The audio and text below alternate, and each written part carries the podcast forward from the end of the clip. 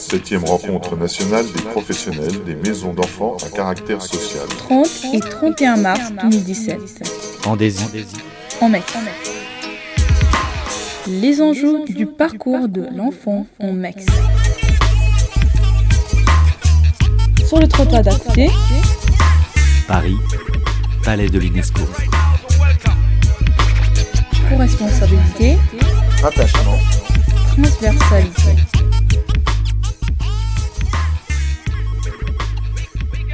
Merci à, tous et à chacun pour ces encouragements. Effectivement, euh, François le disait, comme il est maintenant de coutume, c'est à moi que reviennent le privilège et la charge de présenter la synthèse de ces septièmes journées de l'AMEX sous le signe, on l'a répété, du parcours de l'enfant en MEX entre attachement, co-responsabilité et transversalité. Comme chaque fois, et très sincèrement, je voudrais remercier tout d'abord ceux et celles qui ont largement facilité mon propre parcours dans les différents forums et dans ce lieu prestigieux qu'est l'UNESCO. Béatrice, Corinne, Thierry et Sabine, Sandrine, Ainoa et Christine, Laure et Hervé, Patrick, bien sûr, euh, mon fidèle et discret compère depuis plusieurs années, et Francis, vous avez accepté de me seconder dans les temps où je n'étais pas au plus présente dans les forums pour continuer de récolter des éléments. Je vous en remercie. Un merci spécial également à Faïza et à Francis qui m'ont suppléé dans mes fonctions dans le forum numéro 1 et un merci spécial également à Olivier pour son sens de l'humour. Il comprendra. Cette année, les points forts qui constitueront la synthèse de ces deux journées apparaissent dès les premières interventions dans les prises de parole de Marianne Antunes, la présidente de l'AMEX, de Dominique Versini, adjointe à la maire de Paris chargée de la solidarité, et d'Éric Fiat, philosophe, qui nous invitait à réfléchir la notion de parcours. Ainsi, je vous propose de décliner trois axes de réflexion afin de rendre compte du parcours en protection de l'enfance et plus spécifiquement en MEX. Cette année encore, je vous demanderai l'indulgence que vous m'accordez depuis quatre ans maintenant, car au regard de la richesse des débats, ma synthèse sera bien sûr partielle, voire partiale cette année.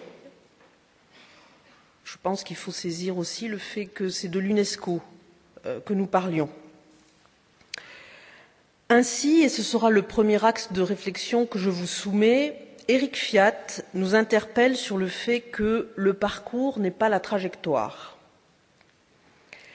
L'idée apparaît dès le début de sa présentation et elle est démontrée à grand renfort d'images, de métaphores, de citations qui marquent l'esprit et affirment une conviction. Il s'insurge, à la suite de Cocteau, sur la réduction de l'accompagnement à un protocole et affirme que l'enfant a le droit qu'on le regarde comme un être singulier. Même si toute belle idée a des effets pervers, il prête au parcours la qualité d'être attentif au cas de l'enfant qui a du mal à trouver une place dans le monde. Le parcours rendrait hommage à l'ondoyant, aux ondulations, c'est-à-dire à ces mouvements d'un fluide qui s'abaisse et s'élève lorsque l'on parle des vagues, à ce balancement continu d'un côté et de l'autre lorsque l'on parle par exemple de l'ondulation des hanches. Ainsi, en matière d'espace, le parcours pourrait revêtir singularité et souplesse et s'opposerait à la trajectoire définie de manière claire, précise, d'un point à un autre, au regard de repères donnés. Le parcours serait promenade et non randonnée.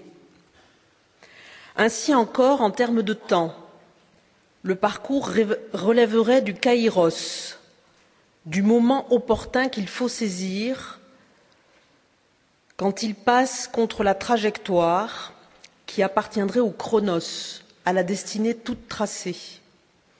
Éric Fiat rejoint l'anthropologue Charles Gardou qui affirme Les personnes en situation de handicap espèrent une société moins exclusive, moins normative, sans oubliettes ni grilles.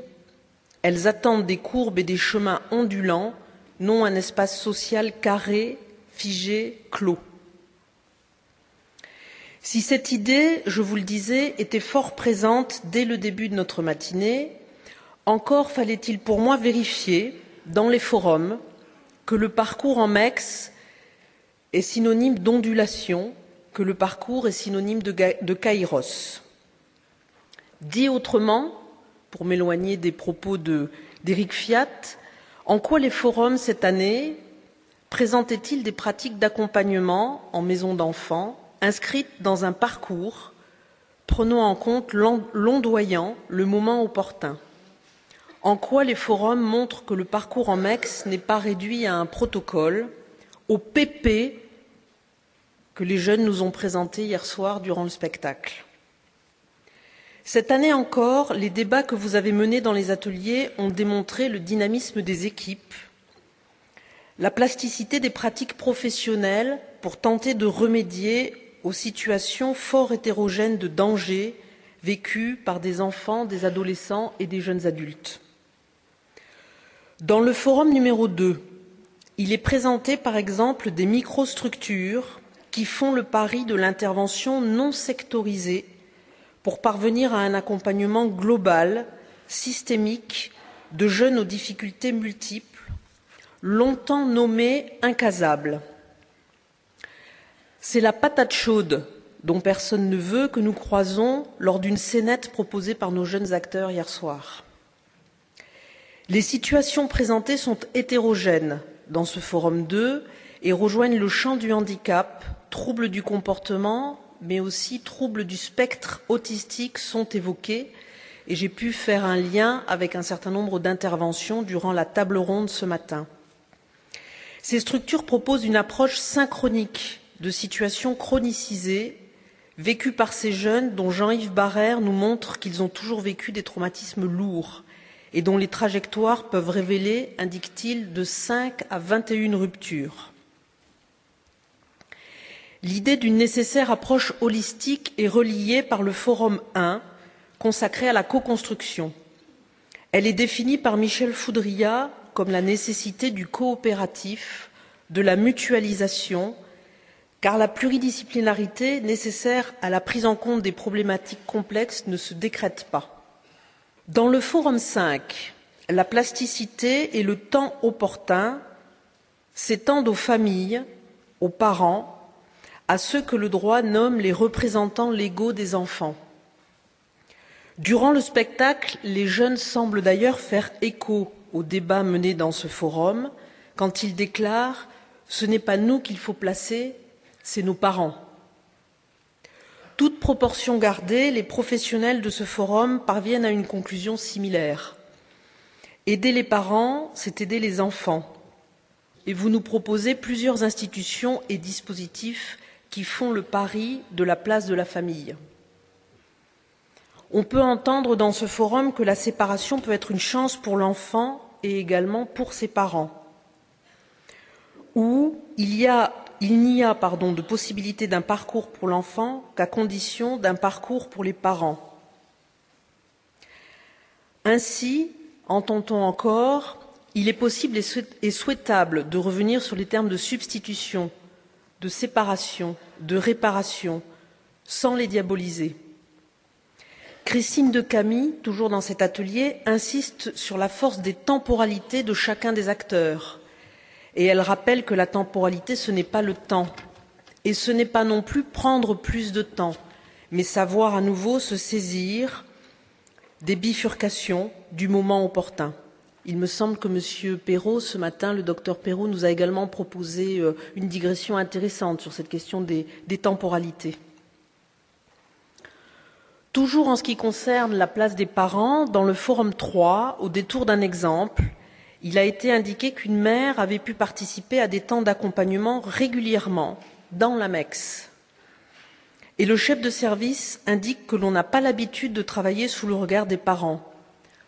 On a peur d'être jugé, mais que c'est aussi un bel exemple de coéducation et j'ai envie d'ajouter un bel exemple de, coéducation sur une scène institutionnelle, et non pas au domicile ou dans le lieu de vie des parents. Dès lors, les enfants peuvent être inscrits dans une filiation et dans une organisation familiale qui peut faire ressource les grands-parents, un oncle, une tante, une fratrie. Et là encore, M. Pioli ce matin donnait des exemples du côté du parrainage qui sont intéressants. Dans ces parcours ondulants, la fête des anciens est une pratique qui semble se développer également dans nos MEX. Une éducatrice nous montre dans le forum 3 comment les liens laissent des traces, et parfois très longtemps. Le lien affectif est vecteur de relations, d'autant plus que le temps partagé en MEX est celui du quotidien. La MEX devient peut-être la maison dont l'on part parce que l'on sait qu'on peut y revenir, la maison dont parlait Eric Fiat. Je souhaite cette année souligner, selon moi, la place que l'ANMEX et que les forums ont accordée aux personnes ayant bénéficié d'un parcours en MEX.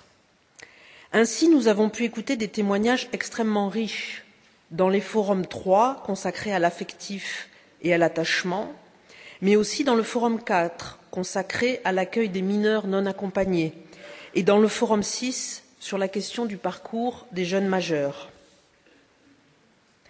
Leurs présentations sont souvent empreintes d'ondulation et de moments opportuns, d'authenticité dans les liens qu'ils ont tissés avec les éducateurs sans pour autant se bercer d'illusions ou de faux semblants. Virginia, par exemple, peut dire Les éducateurs n'ont pas cherché à faire de la MEX une autre maison. On savait que ce n'était pas notre maison, car la question des 21 ans et un jour ne se pose pas dans une vraie maison. Ainsi encore, Paulin et Tala, tous deux arrivés en France en 2015 en tant que mineurs non accompagnés, témoignent de leur passage dans des hôtels où ils sont seuls, coupés de liens, et du contraste de leur arrivée dans les MEX. J'étais très méfiant, nous dira Paulin. Les, les éducateurs m'ont réservé un accueil qui m'a rassuré. Cette attention portée à mon état m'a marqué. Dans ce domaine de la protection de l'enfance, dans le domaine de l'accueil des mineurs non accompagnés, le Forum 4 nous donne à voir une expérience d'accueil dans un centre dédié. Il est fait état des polytraumatismes dont souffrent les jeunes, de leur méfiance à se raconter. Il est nécessaire que le professionnel ne force pas la rencontre et pratique ce qui a été qualifié de clinique de couloir, la clinique du moment opportun, du kairos, pour progressivement entendre l'histoire singulière, souvent très lourde, du mineur. Les professionnels nous indiquent que le parcours bibliographique permettra de faire le pont avec le projet, et pas l'inverse. Dès lors, il apparaît avec force que si les enfants, les adolescents et les jeunes adultes qui font un parcours en MEX laissent souvent des traces dans nos mémoires de professionnels, il faut sérieusement commencer à croire que nous laissons aussi des traces dans leur mémoire. Ainsi, pour reprendre les propos de Philippe Jamet, le parcours a fort à faire avec la relation. Il est consubstantiel à la rencontre, à la vie, au partage de moments. Je souhaite également insister sur la place qui a été faite cette année à la recherche dans le cadre de ces septièmes journées de l'ANMEX. À la fois des recherches qui ont pu être évoquées dans les forums sur les jeunes majeurs, dans le forum 2, et également à la place qui a été faite à la recherche menée par Isabelle Fréchon et Pascal Brognaud. Au-delà des témoignages singuliers que nous avons entendus, cette recherche enseigne et renseigne sur la place de ce que Isabelle et Pascal ont pu nommer des référents parentaux. Et il est intéressant de constater que ces référents parentaux peuvent être des personnes hors du cercle familial. Cette recherche nous montre encore comment les jeunes s'entendent bien avec les éducateurs, avec les référents de l'ASE, mais comment ils peuvent aussi donner à voir des parcours hachés qui, nous disent Isabelle et Pascal, abîment les liens d'attachement et elles ont pu montrer comment le passage à la majorité était un temps tout à fait singulier, là encore, J'y reviens dans ce qui constituera mon deuxième axe de synthèse. La deuxième idée sur laquelle je souhaite construire ma synthèse transparaît dès les interventions de Dominique Versini et de Philippe Jamet, chacun avec son prisme, chacun avec son style. Dominique Versini indique que les jeunes sont si jeunes à 18 ans et ajoute qu'ils ne peuvent être laissés à aller de fragilité en fragilité, quand Philippe Jamet parle à plusieurs reprises d'une société hautement merdificatrice. Et moi, j'ai entendu une critique en creux de la question, voire du dogme de l'autonomie. Ces deux orateurs nous rappellent effectivement que le parcours s'inscrit dans un contexte sociétal un contexte sociétal qui, aujourd'hui, n'est pas propice à notre jeunesse, voire hostile aux jeunes. Leurs propos sont d'ailleurs relayés de manière précise dans le Forum 2 par Jean-Yves Barrère. Il rappelle que si la protection de l'enfance est un dispositif en direction des jeunes vulnérables, elle ne constitue en aucun cas une politique publique de la jeunesse. Or, une société, rappelle-t-il, se construit sur la transmission, la jeunesse et le devenir de la société. Il rappelle encore que la fin du XXe siècle a été marquée par la fin de ce qu'il appelle les affiliations à durée indéterminée, le mariage, le travail, et affirme une vulnérabilité généralisée pour les adultes, ces mêmes adultes qui sont ceux qui prennent aujourd'hui bien sûr en charge les adolescents et les enfants. Enfin, à la suite de François Dubé, Jean-Yves Barrère constate les failles dans les figures d'autorité, car, notamment par le développement d'Internet, nous dit-il, les enfants ont accès aux secrets des adultes et s'introduisent dans ces failles. Dans le même sens, le Forum 6, consacré aux jeunes majeurs, présente un constat pessimiste de l'accueil et du parcours de ces jeunes adultes. Les accompagnements sont hétérogènes selon les départements. Il est même évoqué une possible rupture de l'égalité devant la loi pour ces publics. Leur, nombre pardon, à ces accompagnements est de plus en plus limité, leur durée moyenne de plus en plus courte. L'accompagnement est souvent restreint au financier, au matériel, et ne prend pas en compte les aspects affectifs du développement et de la sociabilité. La parole est donnée à Mathieu, 20 ans, qui déclare qu'il n'a même pas demandé de contrat jeune majeur, car on m'a dit qu'il n'y aurait pas de budget. Mathieu est revenu dans ce forum avec sincérité et émotion sur son parcours et les éléments ayant motivé son besoin d'accueil en protection de l'enfance. Il finit son propos, parfois critique, par quelques pistes et préconisations en direction de professionnels. Réfléchir à l'articulation entre besoins et désirs de l'enfant, redéfinir ce que l'on entend par émancipation, organiser des forums par l'ASE pour les jeunes et les familles pour des informations et des conseils. Ainsi, Mathieu rejoint les jeunes majeurs interrogés qui font état de l'importance de leurs droits et de leur droit à l'expérimentation, pouvoir se tromper, changer, recommencer, ils affirment avec force que discontinuité n'est pas rupture. Et il me semble à nouveau que ce matin, dans les propos de Pascal Brognaud et d'Isabelle Fréchion, il revient ce temps du passage à la majorité. Isabelle Fréchon a pu parler d'un saut à franchir. Et là encore, elle nous indique combien le contrat jeune majeur long peut être une vraie chance pour ces jeunes devenus majeurs. En un mot commençant, ces jeunes majeurs demandent le droit à un parcours. Et j'avais envie de m'écrier à plusieurs, reprises en les écoutant, mais que fait donc Super ASE Que fait donc Super ASE pour ces jeunes majeurs? Et nous avons tous été émus hier soir dans la scénette de la fête d'anniversaire des 18 ans présentée par nos acteurs, vous vous souvenez comment les jeunes disaient de manière bien triste Joyeux anniversaire Mehdi et que Super apparaît enfin et Tu vas rester avec nous jusqu'à tes 21 ans, mais. Philippe Jamais insiste sur le paradoxe dans lequel s'inscrivent tous les hommes. Entamer un processus de différenciation, d'individuation, et ne pouvoir le faire que dans et par nos interdépendances. Telle la cellule, au cœur de son exemple, nous devons être suffisamment forts pour exister par nous-mêmes et suffisamment souples pour nous inscrire dans des réseaux de ressources qui nous nourrissent et sans lesquels il n'y a pas de survie possible. Dès lors, ne faut-il pas considérer l'injonction à l'autonomie qui arrive pour ces jeunes encore si jeunes, pour reprendre l'expression de Dominique Versini, comme un piège, comme la trajectoire et non le parcours, comme le règne du chronos sur le kairos, d'autant plus dans le contexte sociétal qui est le nôtre en 2017. Comme le moyen et non la fin, pour citer Eric Fiat, qui ajoute que l'autonomie n'est jamais un immédiat, mais que c'est une construction.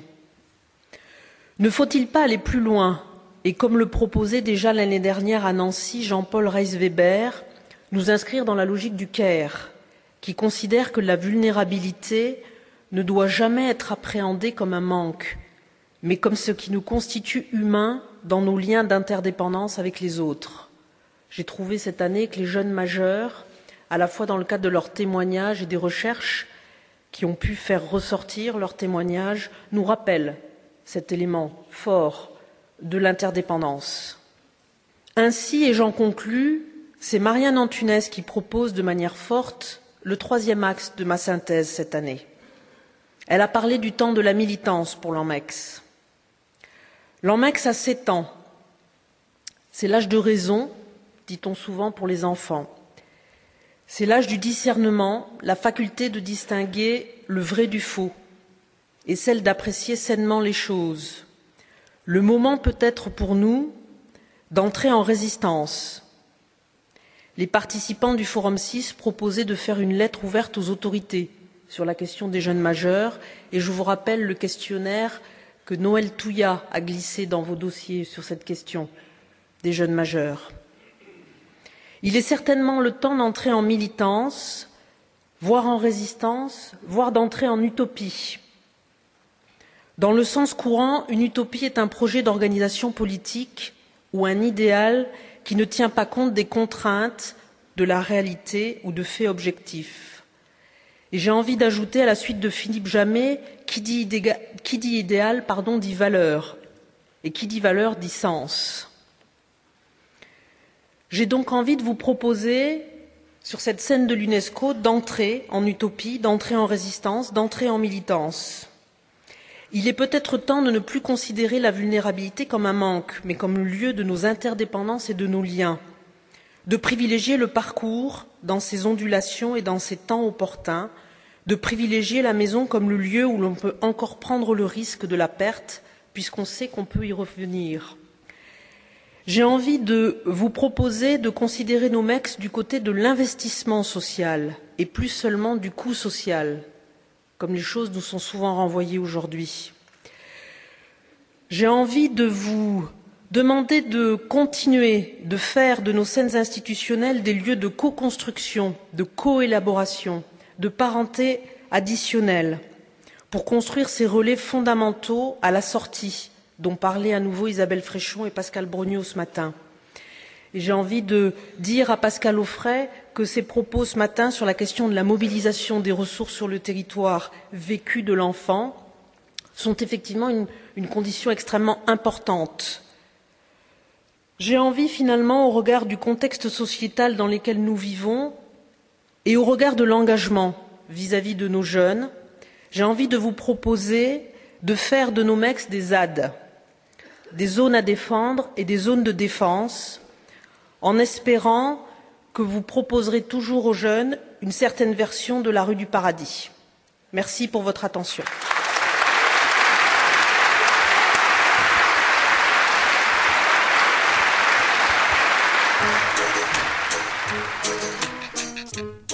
Vous écoutiez les enjeux du parcours de l'enfant en Mex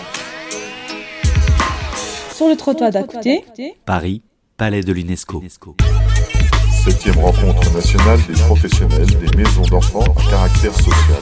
30 et 31 mars 2017. En désir. En mai.